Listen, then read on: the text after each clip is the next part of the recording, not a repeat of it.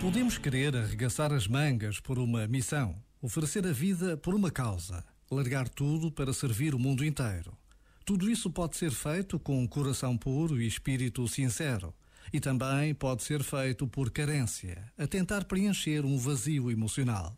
Por isso, precisamos de fazer o nosso trabalho de casa. Podemos nos regozijar com o enorme desejo de salvar o mundo e também havemos de o trazer à Terra para que ganhe raízes e contacto com a realidade. Antes de salvar o mundo, talvez precisemos de o salvar de nós mesmos. Já agora, vale a pena pensar nisto. Este momento está disponível em podcast no site e na app.